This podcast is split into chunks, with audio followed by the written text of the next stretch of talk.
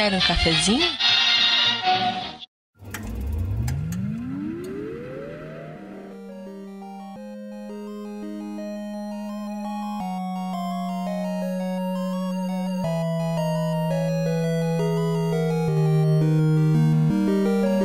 dos gamers cafeinados de todo o Brasil a mais uma transmissão ao vivo do seu podcast Café com Games.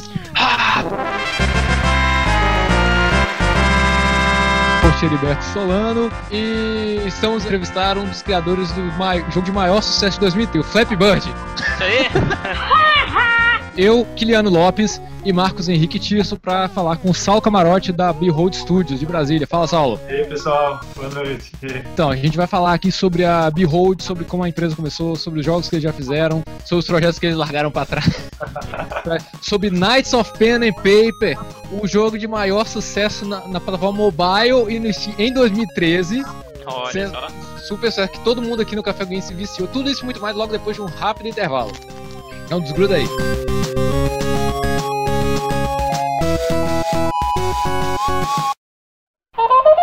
Telegramas da semana.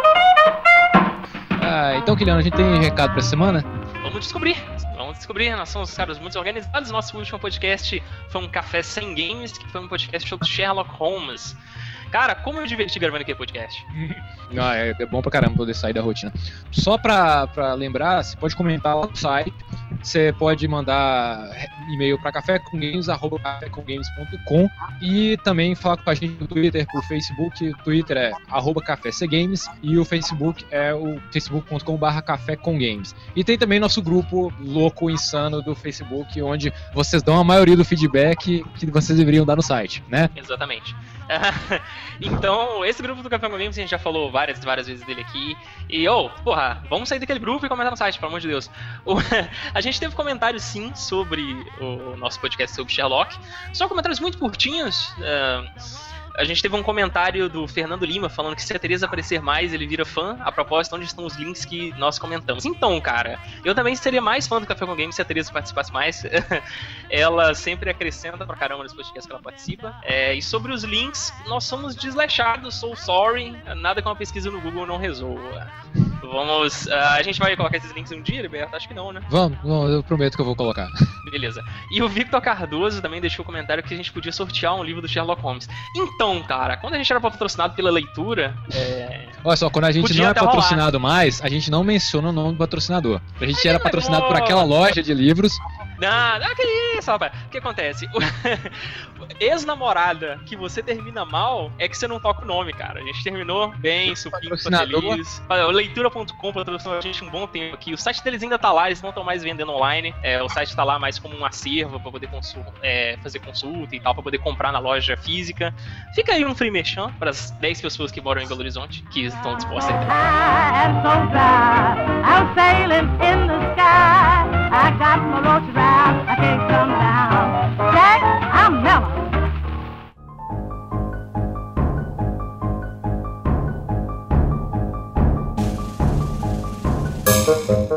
Paulo, eu queria que você falasse um pouquinho pra gente como é que surgiu a ideia de começar a desenvolver games no Brasil. Pois é, acho que começou muito cedo, na verdade, porque com uns 12 anos, assim, eu já fiz meu curso de, um curso de programação. Comecei a aprender a programar Basic muito cedo. E acho que com uma, cri- uma criança com uma ferramenta dessas na mão, a única coisa que ela vai querer programar são jogos, certo? Calculadora que não vai ser, cara. Exatamente.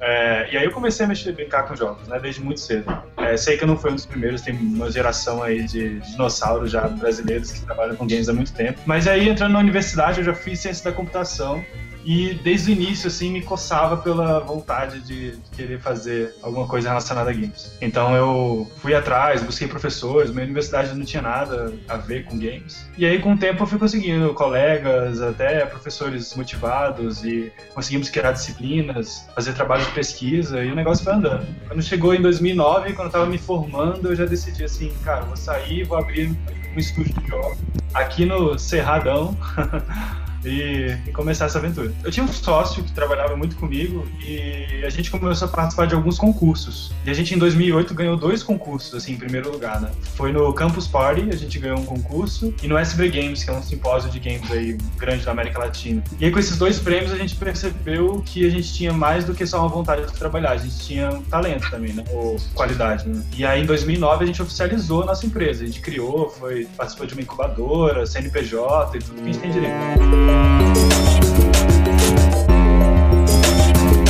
final já era uma, uma, época bacana, porque eu lembro que a gente começou com o Café com Game já em 2010, e 2010 foi o ano que teve StarCraft 2 como um dos, um dos jogos depois de muito tempo a ser traduzido, começou é, primeiras investidas do projeto Jogo Justo, aí começaram esses simpósios de games do Senac, do Sebrae, foi até o ano que a gente conheceu o pessoal da Miniboss, e foi o ano até que o mercado começou a tirar aquele estigma, tipo assim, existia uma primeira época um estigma que não existia desenvolvimento de jogos no Brasil, depois teve uma época que a, a estigma do, de desenvolvimento de jogos brasileiro era apenas adver game e mobile. Uhum. Depois foi só mobile e social. E aí de 2009 para cá a gente começou a ver o, a coisa florar de modo diferente, né? Uhum. Aí come, começou a ter investimento em desenvolvimento indie, começaram os primeiros cursos a, a aparecer no, seguindo o formato da, da Digipen. E foi mais ou menos aí, lá em 2010, que eu fui na Brasil Game Show, que ainda era no Rio na época. Sim. Aí topei com aquela ala dos desenvolvedores brasileiros e topei com vocês na época. Vocês estavam com o Super Roommates. Isso. Exatamente. Cara, eu achei o Super Roommate sensacional, porque na época eu tinha lido um ano antes uma HQ chamada Freshman. Chegou a ver? Ah, não, não conheço. Não, a, Fre a Freshman era uma. eu leio pouco pra caramba HQ, mas a Freshman era sobre é, caras que estavam no colegial, no, no, no, na faculdade, e descobriam superpoderes. E o único cara que não conseguiu o superpoder era justamente o cara que era nerd, que era fã de quadrinhos e tal. E, e a, a, o quadrinho foi descontinuado.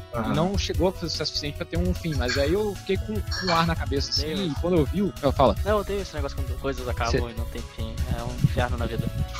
e na época, e eu achei foda, bicho. Eu queria muito que vocês continuassem aquele projeto. Pois é, ele foi. Gente, naquela época a gente fazia Adver Games. Só pra entrar na moda. A gente ficou de 2009 até 2011 fazendo Adver Games, o que a gente chamava de jogo sob demanda, né? Work for Hire, etc. E, e foi assim, um momento bem difícil para a empresa, anos muito ralação e quase nenhum retorno. E nesse momento surgiu essa ideia de fazer jogo social, assim, porque estava em alta, né? O Facebook crescendo vertiginosamente, assim. E então a gente ah, bolou o jogo e começou a fazer. O problema é que a gente não tinha nenhuma estrutura financeira, não tinha é, experiência, assim, o suficiente para criar um jogo de entretenimento que fosse que atingisse a qualidade que a gente queria, né? Então, por mais que a gente tenha ficado quase mais de um ano nesse projeto e ter até ido para Brasil Game Show mostrar ele, a gente percebeu que a gente estava se metendo, na verdade, num buraco meio que sem saídas. Aí a gente resolveu desistir mesmo. E foi até um momento em colapso, assim, quase fechou. Isso era 2011, mais ou menos. Pra... Voltando ao Brasil Game Show, a gente deu uma modificada no projeto virou mais Super Hero. Ele chegou até a ter uma versão online, o pessoal tava jogando. Chegou até uns 200 jogadores, mais ou menos. Mas aí a empresa entrou em crise a ponto da gente desistir e querer fechar a empresa. É, meu sócio saiu e aí eu fiquei sozinho. Só que alguns funcionários, assim, decidiram continuar comigo e continuar fazendo jogos, mesmo que a gente não ganhasse nada. E na verdade também, logo no Brasil Game Show de 2011, a gente teve a ideia do Knights. A ideia surgiu e, assim, empolgou demais a gente. A gente achou que ia ser uma ideia muito boa, que a gente precisava fazer, que era um jogo que a gente queria jogar. Então a gente meio que continuou. Eu e o Hugo, que é o artista, hoje é meu sócio, né? Mas na época ele era um artista da Behold apenas. E ele continuou, mesmo sem salário, sem nada. A gente meio que demitiu todos os outros funcionários, saiu da, da do lugar que a gente alugava, começou a ir pro café da Livraria Cultura, assim, é, um cafezinho que tinha um Wi-Fi. A gente sentava lá todo dia e começou a fazer o Nights. Então a gente ficou só pela paixão mesmo.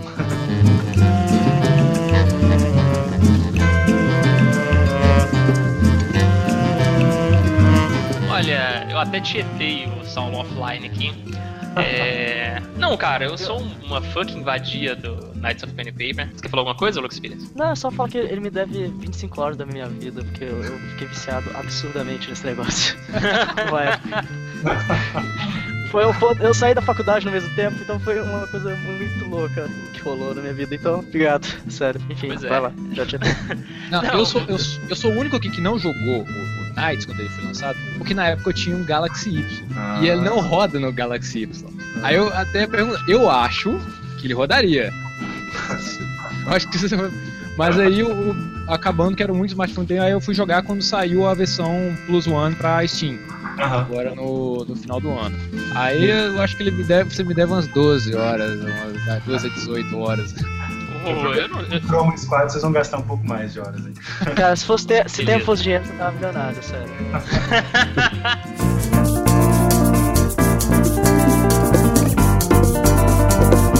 mas o- uma pergunta que eu teria a fazer é que é óbvio que uma das, das coisas mais legais da Knights of Pen and Paper é a inspiração artística direta, assim, que tem, obviamente, no RPG de mesa. Cara, Aham. de onde veio isso? Eu vi, é, deu, pelo menos pela equipe que os game designers, eles são personagens jogáveis dentro do jogo, inclusive eles são- é um egocentrismo inacreditável. é... Pois que é. você me colocado no jogo, que eu ganho 30% de XP lá. Não, você é o meu arqueiro, cara. O, não, não, não, o único que entra certo ali no meu time é o Gui, que ele é mago, então necromante. Ele é certo, ele é a escolha certa ali no meu time.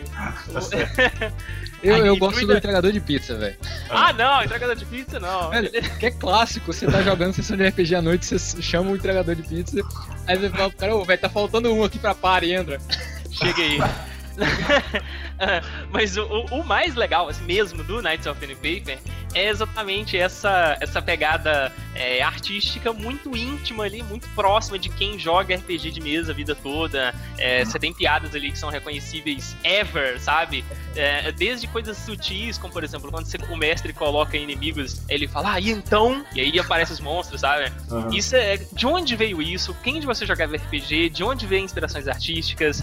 É, os, os toneladas e toneladas de easter egg? Quem tava por trás disso aí? Ó, todo mundo jogava muito RPG. É, assim, a minha adolescência inteira jogando RPG, principalmente D&D. Mas eu já joguei muito GURPS também, 3DT e vários outros sistemas, assim. E comecei muito cedo, assim, acho que com 7, 8 anos já tinha, eu já tinha um, um irmão de um amigo meu mais velho que já me influenciou, assim, nessa, nessa jogatina de RPG. né? E foram muitas horas de matando aula e matando aula de cursinho pra poder jogar RPG. Que boneco. Mas quando, quando veio o estalo assim na cabeça de vocês, cara, a gente podia fazer um jogo de RPG com metalinguagem com RPG mesa. Quando é que surgiu? Foi assim, a gente, é, lá no, no Brasil Game Show, a gente tava no Rio, inclusive, num apartamentozinho que a gente tinha alugado, assim, à noite, conversando sobre como seria fazer um jogo de RPG é, bem clássico, assim. Mas a gente tava pensando em jogo eletrônico até então, né? E tentando voltar à origem, pensando em Final Fantasy, pensando em Pokémon, pensando em várias outras referências. E a gente tentando puxar pro, pra origem. Tá, vamos tirar isso, vamos tirar isso outro. Que, como a gente consegue dissecar e chegar até o, o núcleo, assim, do que seria o RPG. E nesse trabalho, nesse, nessa conversa que a gente tava tendo, a gente sugeriu, assim, pô, e se a gente fizesse um jogo... Ah, assim, antes, a gente tava começando a falar daquela revista em quadrinhos, é, Order of the Stick, vocês conhecem? Puta que pariu! Do caralho! Ela foi traduzida ó, amadoramente aí, pelo menos as 30 primeiras edições. Ah, Isso É, é, é comum na maioria das coisas do universo. Ela, ela é tipo o, aque- aquela parada metalinguagem de que a, a- conta, conta a história da aventura de um grupo de jogadores de RPG. Ele, é, na revistinha mostra a imaginação deles, assim, já. Só que a Aham. conversa é bem real, assim. Não, Então, é- é- imagine é, que tudo acontece dentro do RPG mesmo, só que os caras falam como se estivessem fora. Eu acho que um dos primeiros quadrinhos é na conversão do D&D 3.0 pro 3.5. É, aí o exatamente. Bardo tá lá, pula uma cota de malha dele. Olha, estamos sendo convertidos pro D&D 3.5, agora eu posso usar uma cota de malha. A, espada do, do Rogue diminui, assim, vira uma adaga. e Ele, droga. E é todo aquele visual de Made in Happiness também, né? É. É,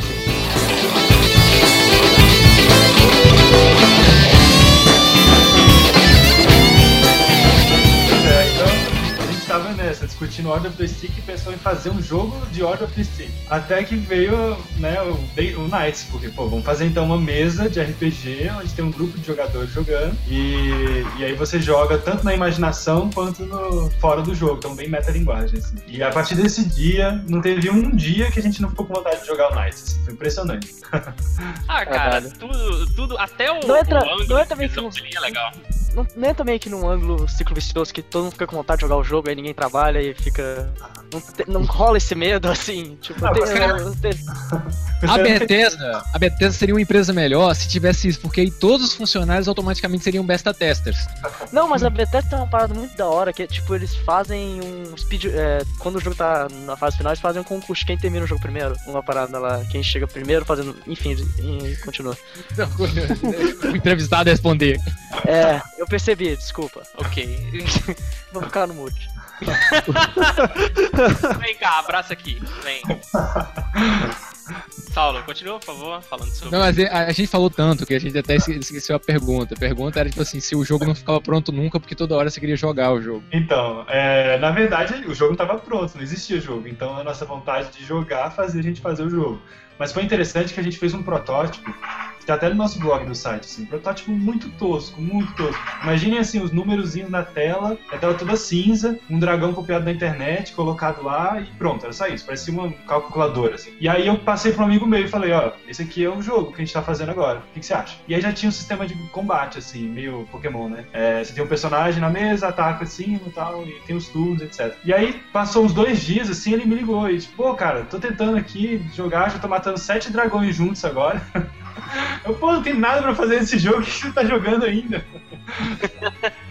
Aí a gente percebeu que o jogo era incrível, sabe? Tipo, sem arte, sem nada, o negócio já tava bombando. E aí foi uma, uma curva, assim, é, ascendente muito bacana. Eu fui o único que não, não tietei você até agora, mas, cara, é, eu.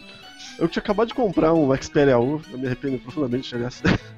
e, e eu não conseguia jogar quase nada nele. Aí eu entrei na loja e vi lá um joguinho em pixel art, com referência a RPG de mesa. Lá, pixel art, eu gosto disso daí, parece ser interessante, vamos lá. Cara, eu não parei de jogar um segundo. Eu fiquei um dia inteiro jogando. Eu não, eu não parei. Eu encontrei todos os personagens, eu parei de jogar. Comecei um outro jogo, continuei jogando com eles. E a, a- a cada referência, eu me apaixonava cada vez mais pelo jogo. Pô, que massa. Referência a, a- a- aos caça-fantasmas. Quando apareceu o Saci, ele todo ruim, ruim, BR, BR, eu, cara, que foda. Não, esse Saci é matador, cara. Não tem ninguém que não. que não. O Saci já tinha na primeira versão, que só tinha em inglês. A primeira versão Já. do jogo só tinha, já tinha o Saci. Já tava lá. Como é que vocês traduziram Saci pro inglês? Ele continua falando ué, ué. Give me your money, your box. Give me money ou eu azedo seu leite. Mas pra mim da história, a jogadora assim mais incrível foi minha esposa, porque ela não jogava nada de RPG, de jogo, ela rejeitava totalmente. E aí eu fui mostrar Nights pra ela e ela não ficou convencida, assim, não, acho que não vou gostar não. Eu, pô, mas joga um pouquinho, né? Vai que você gosta, assim, você já você curte Angry Birds, essas coisas assim, então quem sabe. E aí ela começou a jogar, passou assim uns 10 dias, ela era totalmente viciada, já tinha feito tudo, matado o último boss, encontrado todos os tesouros, encontrado os melhores builds e tal, e pronto. Se eu conquistei um jogador casual, é porque o jogo deu certo. Não, a mesma coisa aqui também, cara. Minha esposa, ela, ela começou a jogar RPG de mesa mais pra agora, eu que apresentei pra ela e tal. E pegou o jogo, cara, o dia inteiro. Pregou a bunda ali no sofá e eu enjoei já de ouvir. Vindo da sala lá o dia todo e. Cara, ah, ele pega bastante, assim, o cara que não é muito. É, não é muito a próximo assim, do RPG de mesa, porque ele tem uma mecânica que simplesmente funciona. Simplesmente funciona muito bem pro cara. Sei lá, se ele tiver jogado um RPG na vida dele, ele já sabe tudo que ele tem que fazer ali, já, já foi natural. Que é o meu caso. Eu, eu, eu- o meu histórico com RPG de mesa ele é mínimo. Sei lá, eu joguei acho que três vezes na vida, 10 minutos cada partida, sabe? Que beleza. Mas ainda assim, quando eu peguei o Knights foi apaixonante. A- as referências, a mecânica, tudo. Uma parada que eu, que eu curti foi assim, que eu, eu fui jogar o jogo já esperando assim, ah, é simulação de RPG de mesa, então eu vou, eu vou até perguntar, saber que sistema que é, D&D, é GURPS, é... Ideia eu cheguei lá, não, era um sistema próprio e o sistema de evolução das skills, ele é o aumentar a própria skill, ele é bem simples e já pronto pro mobile. E isso eu achei ótimo, porque torna a jogabilidade. Eu, eu joguei no computador, mas eu vi o quanto que no mobile ele funciona bem, pela simplicidade, pelo tamanho do- dos botões. O- outra coisa ótima que eu acho é quando só tem um inimigo na tela, todo mundo já automaticamente já ataca. Ou então só de você clicar no inimigo, você não precisa clicar em ataque, clicar no inimigo. Ele, ele faz muita coisa baseado em ir direto ao ponto.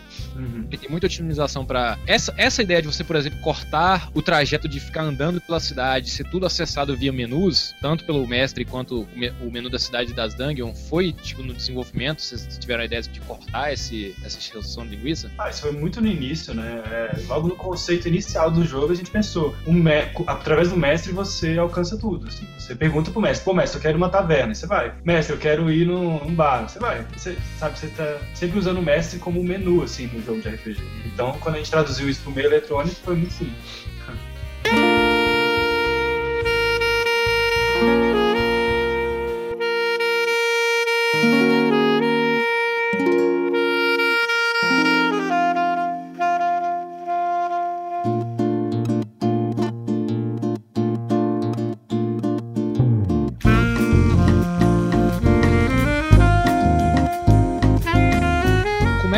Contato com a publisher? Porque a Paradox, eu, eu gosto muito do, do, do trabalho deles porque eles focam em uns jogos de estratégia muito hardcore. Eles são a publisher do Mountain Blade, que é um game que a gente é apaixonado, assim, aqui no café. Não, Como é que cara, foi o- o- se fosse colocar publisher como pessoa, tipo, Gabe New tava lá no meio da sala, o nerd popular e tal. A Paradox tava no canto desenhando boneco no- de RPG no caderno, cara. Os caras são nerd true de verdade, assim. Ele é um jovem nerd, então. E, e- e vou te falar, se, se, se você não, não pudesse gravar hoje, a gente ia fazer um podcast sobre Mountain Blade. Verdade. Então, como é que foi o contato com a Paradox? Hum, Foi assim, é, primeiro que a gente é muito amigo do pessoal da Critical Studio, lá do Rio de Janeiro, né, que fechou recentemente as portas. É, o É. pessoal do, do Dungeon Land. Da John Lane, exatamente. Eles é, foram numa feira, na, é, se não me engano, na Game, Game Connection em São Francisco, em 2011, uma coisa assim. E aí eles conheceram a Paradox é, e fecharam um contrato de publicação e com o tempo foram trabalhando com Dungeon Land. E aí quando eu fui organizar um evento aqui em Brasília, o, o SP Games, eu resolvi convidar um producer da, da Paradox aqui para palestrar, para ele contar um pouco da experiência de como é trabalhar com publishers. Né? E aí eu chamei ele, ele veio e quando ele chegou aqui, a gente já era top 3 do Google Play. A gente tava assim, umas três semanas do jogo lançado. E no dia que a gente conheceu ele, a gente tava vendendo assim 5 mil unidades por dia no iOS. Isso deixou a gente no top 10, assim, né? Então foi uma coisa bem absurda. E aí ele se interessou e veio conversar com a gente. A gente, a princípio, não tava procurando publisher, né? Não fazia sentido pra gente. A gente já tinha lançado o jogo, já tava fazendo dinheiro, tava dando tudo certo. Mas aí ele falou com uma, ele veio com uma proposta: ó, eu coloco o jogo de vocês no Steam. Eu fico uma parte, vocês produzem a versão PC e a gente lança daqui a um tempo. Aí ele falou: só mais uma coisa, eu vou. tô voltando pra casa agora, vou pegar um ônibus pra. Oh, um ônibus. Um avião pra Suécia. O ônibus. e um avião que demorava 15 horas. E aí ele falou que quando chegar lá, ele me manda um e-mail. Ele chegou e mandou um e-mail em seguida e falou: Eu fiquei às 15 horas no voo jogando Knights. Achei sensacional. Eu quero assinar esse contrato imediatamente. Caralho, que foda. Que foda, velho. Aí a gente fez um acordo e tal, e aí bolou todas uma, umas modificações e criamos um monte de coisa pra versão de PC, né? E por isso que o jogo mudou muito, assim, virou o Plus One Edition. E quando a gente lançou em junho na Steam, já era um jogo é, é, bem modificado, assim, né? Bem, pensando bem mais pro público do PC. Mesmo. Eu vou te contar quando saiu o jogo pra, pra Steam, eu já logo comprei. Mesmo tendo ele pra, pra, pra celular, Eu falei, tô- não, eles merecem. Valeu. Que beleza. Inclusive, eu vou comprar um agora aqui pra sortear no Café com Games. Quem tá ao vivo aí com a gente, ô Heriberto? Então, ao vivo, peraí, peraí. Dá uma olhada aí. Eu vou dar um Knights of Paper pra PC, É mo- tá ao vivo agora. É muito difícil, Tem é muito Pires comentando aqui também. Pera aí. Eu comentei duas coisas. Ok. Caralho, não esqueça. Como é que. Eu comentei como é como de Brasil. Aqui, Hangout to Box. Deixa eu ver Ó. aqui. Tem uma galerinha variada. E vamos fazer o seguinte. É só, só a galera que a gente conhece. Matheus Massa, Matheus Caliguri, Luiz Gustavo Andrieta, que já tava sumido, o Kelto Zad. É, galera, vai comentando aí, falando eu quero, pra vocês poderem aparecer aqui na, na Toolbox pra mim. É, vão falando isso aí que eu vou sortear entre as pessoas que estão comentando no vídeo que tá na live. Ah, eu- depois, Roberto, depois eu vou conversar com você. Vamos ver, vamos ver se a gente sorteia um na pós-edição também. Eu quero jogar Knights of NPP pro alto. Eu quero, eu quero jogar aviãozinho de Knights of Pen Paper, é estilo, estilo Silvio Santos. Pendurar o microfone aqui no peito. Quem quer Knights?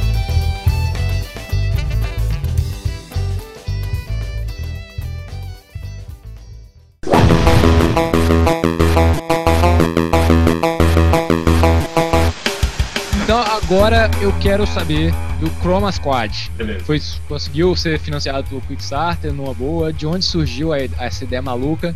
E você sabe que esse- essa semana Power Rangers fez 20 anos, né? Foi. Eles lançaram uma- um box DVD sensacional, tem tipo uns 100 DVDs dentro. O box é uma cabe- capacete do Ranger vermelho, vem com 100, de- quase 100 DVDs dentro. Eles lançaram jogos, tem um jogo pra iOS. e- São e- todos iguais, episódios. São todos iguais.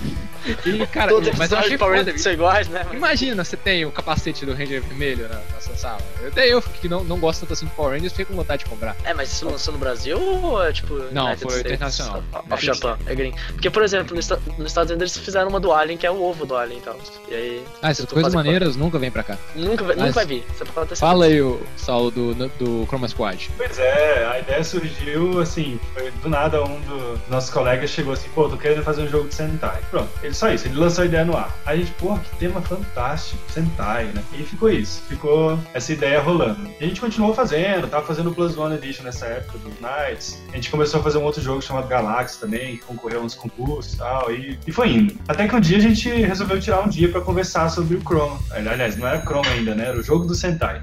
E. Sentai Tycoon. É, é, tipo, mas não era um manager, a gente não sabia o que seria. né?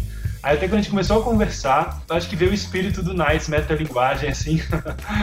e a gente lembrou de uma história que. Eu não me lembro exatamente qual Sentai que é, mas eram. Eles eram dublês do Flashman e eles cansaram, eles não estavam sendo bem pagos, eles não estavam gostando de gravar os episódios, decidiram sair do, do estúdio e abriram o seu próprio estúdio. E aí, eu não lembro exatamente qual é o Sentai que eles criaram depois, mas isso inspirou muita gente, assim. Pô, história bacana. Tipo, eles viraram meio é, produtores independentes, assim, indies de Sentai, né? E aí, e aí que começou a surgir a ideia. Até que veio a ideia de você fazer o controle, o gerenciamento de um estúdio de Sentai, né? Estúdio de TV. Aí começou a viajar as ideias. Ah, você contrata ator, você faz, monta explosão, você monta monstro, você veste o seu, o seu ator de mecha, faz ele destruir a cidade de. é, de maquete. E as ideias foram fluindo, assim, né? Não, a parada pra evoluir o, o, monstro, ser pedaço de papelão e fita crepe, É. é, genial, cara.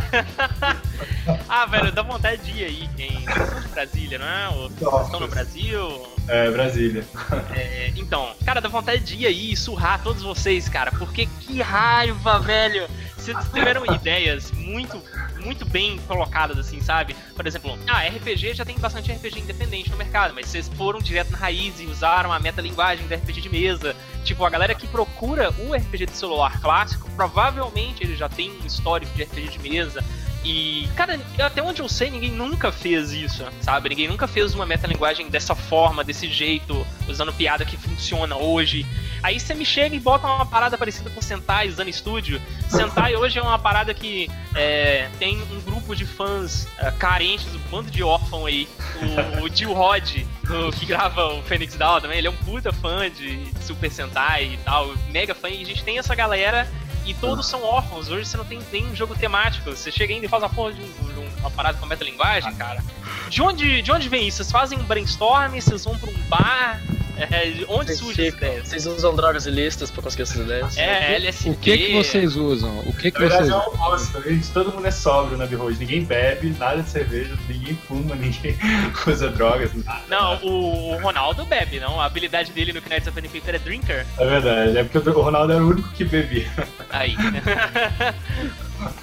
Mas é assim, eu uma cervejinha, nada demais. Mas então, é, as ideias, ela vem de tudo, assim. é. primeiro que a gente usa muita referência da nossa própria infância. Isso aí pra gente é um dos grandes, grandes é, vamos dizer, fonte de, de ideias, né?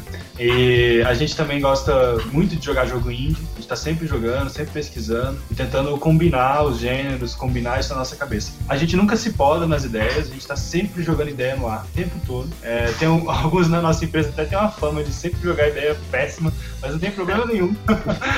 A gente gosta das ideias de todo mundo. E, e no fundo, essas ideias ficam ali maturando na nossa cabeça até que um dia ela se consolida e, e a gente consegue fazer um jogo daquilo. A gente faz muito jogo assim em du- é, dois dias, três dias, né? Eu não sei se vocês viram o nosso portfólio, mas a, a gente tem o o- Nights.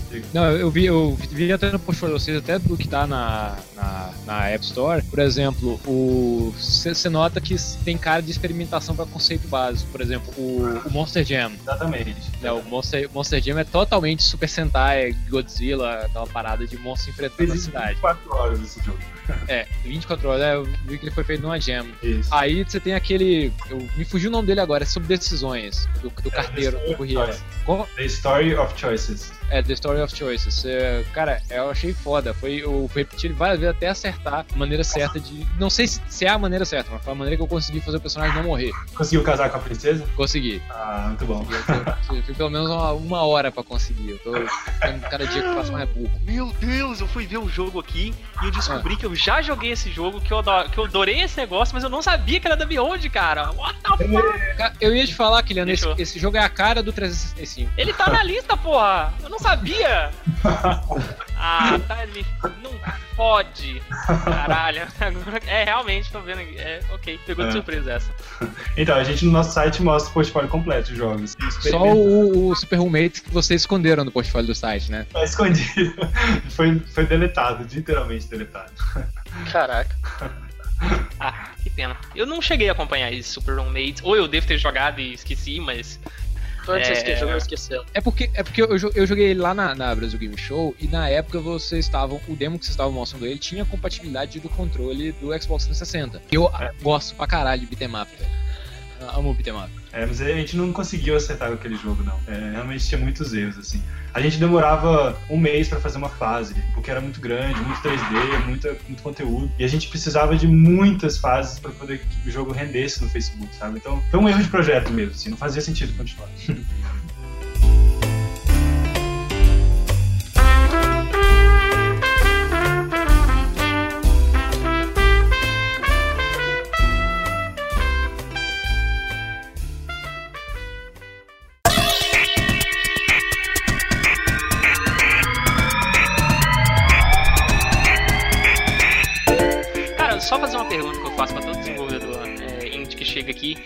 eles me deixam triste e o meu coração acaba murchando um pouco sempre depois que eu escuto a resposta. Tem algum plano pro Oia? Uia? É. Então, é, sim, a gente comprou um Wii e ficou jogando Towerfall.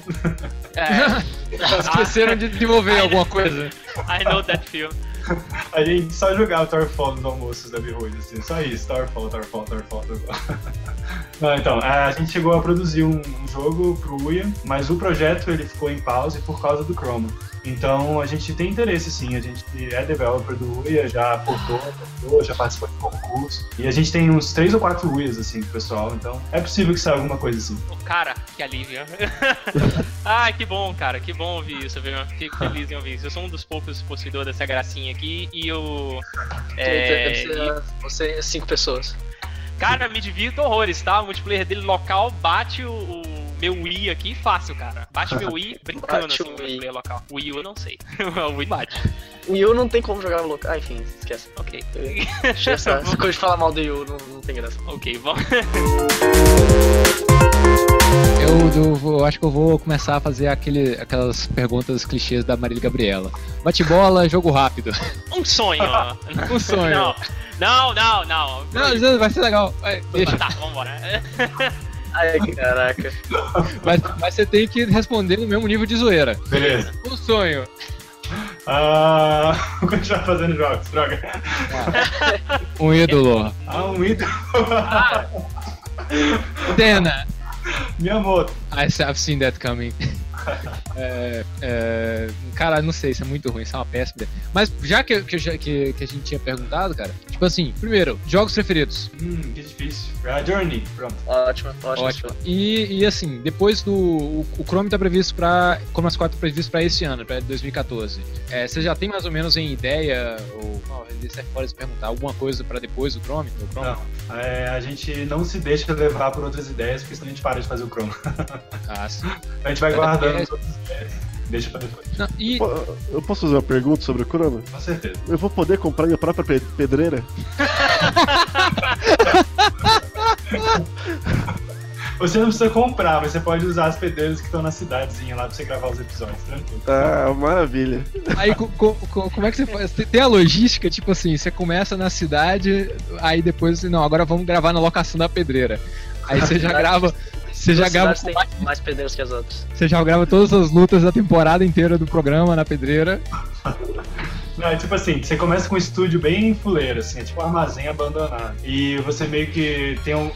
Enche o seu caminhão de coisas assim pra ir lá gravar. E aí tem vários locais assim na cidade que você pode ir gravar. E tem pedreira, tem fábricas, tem esses lugares bem clichê. Cara, você, igual você falou, vocês jogam muito indie, né? É, qual foram as suas inspirações, assim? Então, se você quiser citar algum jogo que serviu de inspiração quanto Knights of Pen and Paper, tem alguma coisa, tipo, sei lá, Game Dev Story? Ou, Sim. eh, qual- quais jogos foram inspirações, assim, pra vocês? Game Dev Story é uma grande influência pro Knights. Assim. Adoro esse Desde- A gente descrevia o nosso jogo como, ah, esse é um é, é, Game Dev Story de RPG. Sempre descrevia assim. E a gente jogava muito. Pô, eu também, cara, que bom. eu vivo enchendo o saco das pessoas. Kairosoft, cara, comprem todos os jogos da Cara. Kairosoft, um por um, eles são bons. Eles são bons, eles são muito metalinguagem. Tem aquele joguinho que você controla uma vila, assim, você cria quests pros heróis é, combaterem. Sim, é a Dungeon. é, eu não sei, mas A Dungeon assim é? como. Alguma coisa assim. É, ah, por aí. Assim É como quase todos os jogos né? da Kairosoft eu joguei até o final, maravilhado. É, eles também fizeram um simulador de casamento, não fizeram? Eu não joguei, não. É porque eu sempre Não, vejo ele é nos um- marketing. É de outra empresa, Cara, né? Não, é deles. O, essa, eu comecei a jogar esse jogo e eu achei que ele seria uma espécie de The Sims, sabe? Um simulador de família. Mas parece que ele é um simulador de, é, de apartamentos, sabe? Tipo, você tem o seu apartamento e você Ah. aluga o seu apartamento pra hóspedes. Eu, eu acho que é isso, eu não cheguei a jogar muito. Caraca, vocês chegaram a ver o Her agora? Alguém já sabe? Aquele filme do Spike Jonze, tá? Ainda O não vi. Aí tem nesse universo tem uma menina que cria um jogo que é você ser mãe. Então esse jogo provavelmente ela trabalha na Kairosoft, mais ou menos isso. Mais ou A menos, cara- pra- os caras da Kairosoft têm a, a mesmo, meio que a mesma engine, os bonequinhos já prontos ali. É tudo E isso. a- e o que, que eles fazem? Eles sempre relançam paradas com temática diferente. Eu vou achando que vai ser a mesma coisa. Eu falo, ah, deixa eu ver esse aqui de, de Grand Prix, né? De carrinho. Pô, você monta o carro e pesquisa rodas novas que são melhores pra pistas e puta, cara. Fica a dica aí. Tem, além do, do Game Dev Story, tem outras inspirações é, diretas, ou pelo menos. ah, porque eu noto que tem algumas coisas muito sutis, cara. Por exemplo, nos personagens, que é uma das coisas que eu mais gosto do Knights of Pen and Paper, o- a habilidade da personagem Pérez, ela ganha 50% de desconto no Ferreira. E a imagem é só uma marquinha pequenininha, é os peitinhos dela assim em cima de uma bigorna, entendeu? Aí como se ela tivesse debruçado assim em cima do Ferreira. Oh, então, você pode fazer alguma coisa? Tipo, cara, é muito sutil, é um íconezinho ali que conta a historinha do, do personagem, sabe? Ah. De onde vem isso, cara? Eu queria saber mais sobre inspirações, não só sobre games, mas é, de on- de onde vêm essas ideias? o- e como elas surgem, cara? Vocês bolam isso sentados no escritório, sabe? Não, não dá direito pra conceber essa ideia. Não, é com certeza é no escritório, mas nosso escritório, primeiro que é bem descolado, parece uma- um apartamento. assim. É constante, assim, a gente tá sempre criando alguma coisa e nunca se deixando é, responder os nossos questionamentos na primeira resposta, sabe? A gente vai criar um personagem, a gente não pensa no primeiro personagem que vem na cabeça, a gente pensa em um monte de personagens e escolhe aqueles que tem mais a ver com o lore, assim, do jogo, né? Às vezes é os que são mais engraçados. Mas tem alguns detalhes, assim, que são contribuições individuais, assim. Esse ícone, por exemplo, ele nunca foi discutido, simplesmente o artista que fez o ícone, fez os peitinhos lá e pronto, colocou, acabou. É, tem muita coisa de história que, que a pessoa que escreveu a história vai colocando, foi colocando piada e simplesmente foi a contribuição dele. E vários outros, que é, é, contribuições de mecânica, contribuições de, do jogo como um todo, interface, etc. Então a gente tem as contribuições de grupo que a gente discute, a gente elabora, e tem as outras que simplesmente vão acontecendo. Pô, cara, que foda. Eriba. Ah. Eu, cara, eu tô ficando sem perguntas aqui, cara. Eu tô. Minha, a minha criatividade tá limitada. Hoje. Tá- Não, vamos. Entrou, vamos... Hum. Ó, pra galera que já jogou aqui, então, só pra a dinâmica girar um pouco, incluindo o Saulo também, fala o, o personagem e a combinação de classe preferido do Knights of Pen and Paper, que o- a minha combinação preferida é o Vovó Paladina, cara. Vovó Exato. Paladina chuta bundas. Vovó que?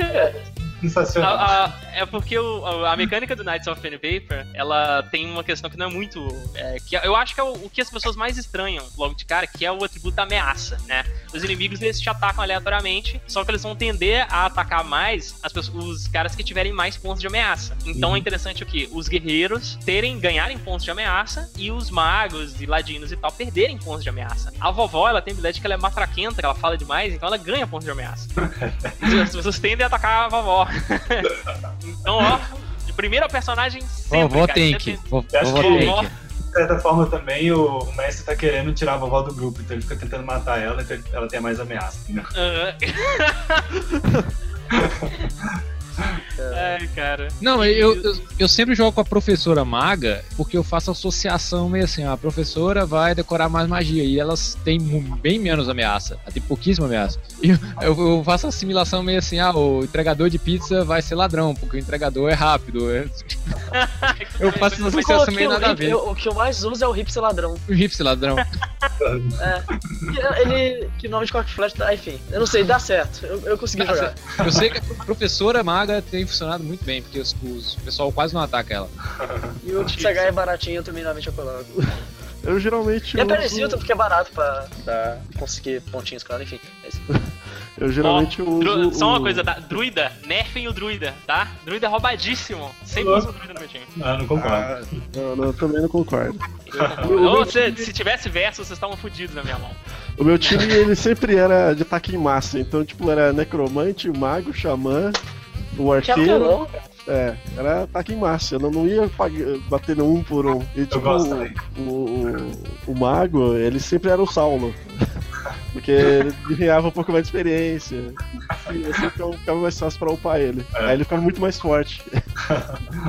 Saulo, qual que é a sua combinação preferida aí? Pois é, é realmente a vovozinha paladina, é impressionante. ela dá muito certo, ela protege todo mundo. Dá porrada por todo mundo. Não, se, se tivesse versos, cara, vocês estão fodidos com o meu druida, tá? Nossa, Você, conseguiu- você- você conseguiu derrotar a, a mamãe, o druida? cara, eu não lembro. A mamãe, eu não, lembro, eu não lembro. A mamãe, ela realmente. Para de falar, spoiler, spoiler, para de falar. Tá, mas Verdade. aqui, mas a ide- essa aí foi outra parada. A mãe que apareceu no update, que o update saiu logo perto do Dia das Mães, foi tipo combinado? Assim, não, o update vai sair perto do Dia das Mães, vamos colocar uma mãe? Não, a mãe tá desde o início. A mãe tá desde o Ah, tá desde o início. O Heriberto não chegou até o final, não. Deixa, deixa quieto. Mamãe vai aparecer. Ah, é. Então é isso aí, galera. Eu acho que, eu acho que a gente pode terminar por aqui. Sim, Cara, vamos então, lá. primeiramente, primeiramente, antes de mais nada, minha educação. Cara, queria agradecer demais, Saulo, pelo, pela participação, pela disponibilidade. Agradecer por ter trago o Knights of Pen and Paper pro, pras App Store. Agradecer pe- pela ideia do Chroma Squad, que eu tô muito louco pra jogar também. É, e por por estar aqui com a gente no Café com Games. E agradecer a todo mundo que tá assistindo, a Kiliano, o Lucas e o Marcos Tito pela participação. Muito que é. obrigado. Eu que Nada. agradeço demais Então, aí, cara, o foi muito bacana. Muito gente- sucesso, A Flávio. gente adora participar de hangouts, entrevistas, porque a nossa, a nossa história é de muita paixão. Assim, a gente faz porque a gente gosta, então a gente gosta de compartilhar isso com todo mundo. Então, esse cara, um, um abração, muito sucesso com a Behold, com, com tudo aí que vocês estão fazendo. Cara, eu curto demais o trabalho de vocês desde o primeiro que eu vi. E é isso, bicho. Então, pra todo mundo, até semana que vem, continuem jogando. Falou. Isso aí. Falou.